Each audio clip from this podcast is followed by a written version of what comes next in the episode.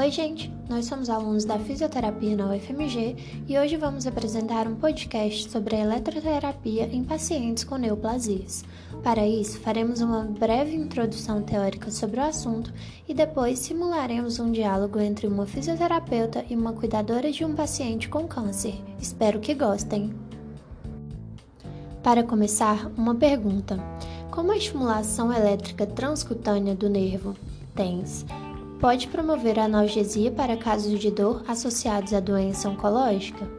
Isso é de extrema relevância não só para os fisioterapeutas, mas também para os demais profissionais de saúde, visto que o câncer tem sido cada vez mais incidente na população e a dor é um sintoma dominante na maioria dos pacientes.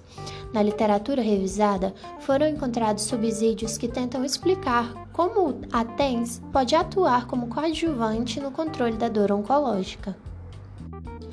Apesar de vários estudos demonstrarem a eficácia para o alívio da dor com a TENS, muito se tem a discutir e descobrir sobre o real papel desta modalidade analgésica, uma vez que a maioria dos estudos enfatiza que a dor associada ao câncer é multifatorial e, por isso, a grande dificuldade de encontrar comprovações científicas mais concretas para tal tratamento.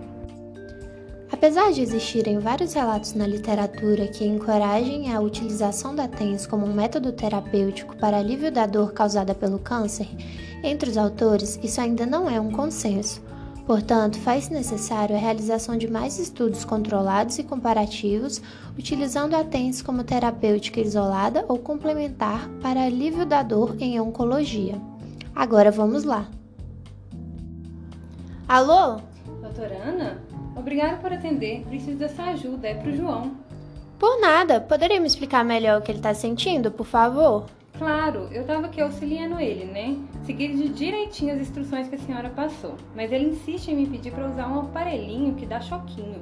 E o que ele está falando? Olha, Isabel, eu acredito que ele esteja se referindo ao TENS, um aparelho utilizado por muitos fisioterapeutas. Nesse caso, ele serve para aliviar a dor. Hum, entendi. Mas não seria perigoso?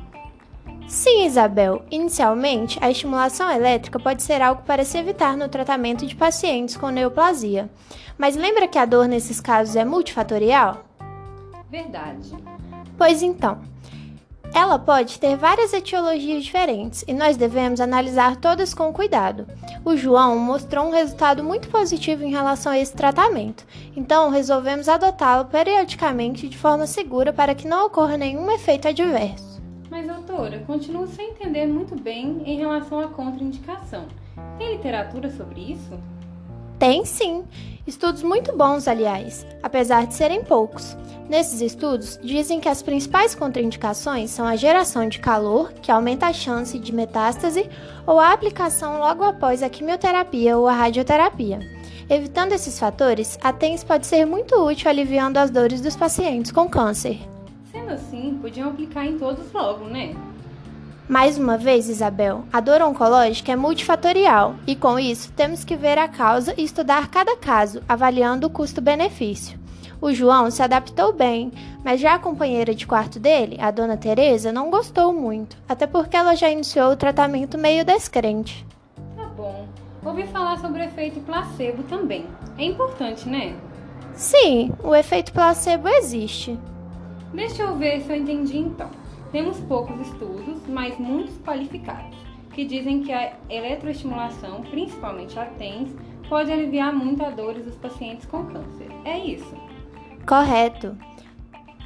Mas cada caso é um caso, cada organismo é único e deve ser analisado de forma separada.